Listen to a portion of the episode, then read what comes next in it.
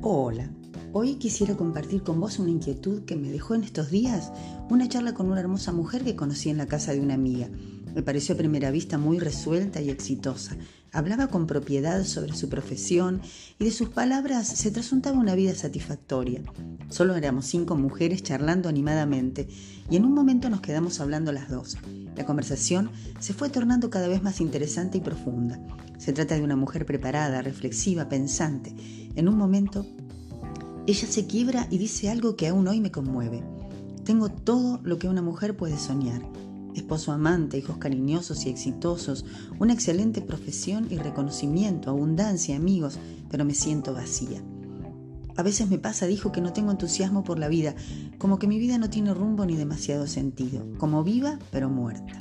¡Wow! Me quedé en silencio por un momento, hasta que recordé las palabras de Jesús con las que pude bendecirla. Cuando Él le dice a los discípulos, yo he venido para que tengan vida y para que la tengan en abundancia. Podemos leerlo en Juan 10, 10. Qué claridad tenía esta mujer sobre la muerte espiritual de que habla la palabra de Dios. ¿Cuántas personas viven hoy en maneras miserables, buscando equivocadamente llenar ese vacío que produce la vivencia de la muerte en vida? Así es como Dios nos ve. Somos concebidas en pecado y solo Jesús puede hacernos nuevas criaturas. Él es el que vino para darnos vida en abundancia.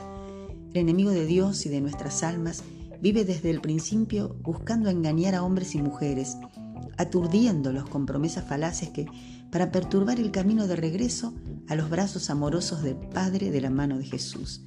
Qué alegría iluminó el rostro de esta mujer cuando en la gracia del Señor pude hablarle del amor de Dios y su perfecto plan de salvación para todo aquel que cree en Él. No sé cuán vacía o plena te sientas.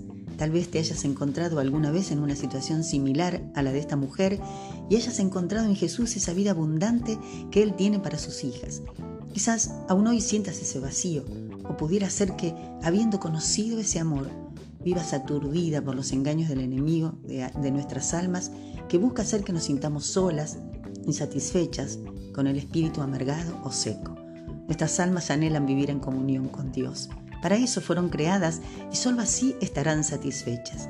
La Biblia dice que estamos completas en Jesús, que los que tienen a Jesús lo tienen todo. Así lo afirma el apóstol Pablo en la carta a los colosenses en el capítulo 2 del 9 al 10. Todo lo que es Dios se encuentra en Cristo y en Jesús estamos completas, satisfechas. Hoy es un nuevo día y una oportunidad se renueva ante nosotras. ¿Cuántas veces andamos por la vida como mendigas, reclamando o esperando recibir insatisfechas cuando lo hemos recibido todo por gracia? Quizás es tiempo de doblar rodillas para pedir perdón y derramar el corazón en gratitud por esa abundancia que nuestro engañoso corazón tantas veces ignora o desestima. Te invito a considerar, a considerar hoy estas palabras en relación a la plenitud de tu alma, a recordarle a tu corazón que si tenemos a Jesús, lo tenemos todo, que tus labios se llenen de alabanza y gratitud al Señor por ser nuestro proveedor de vida abundante. Y si aún no te has decidido por Cristo, por favor, no postergues esa decisión que cambiará tu vida. Vivir agradecidas es una provisión del corazón que espera en Dios y en Él descansa. ¿Y sabes qué? Nunca será defraudado. Que tengas bendecida semana. thank you.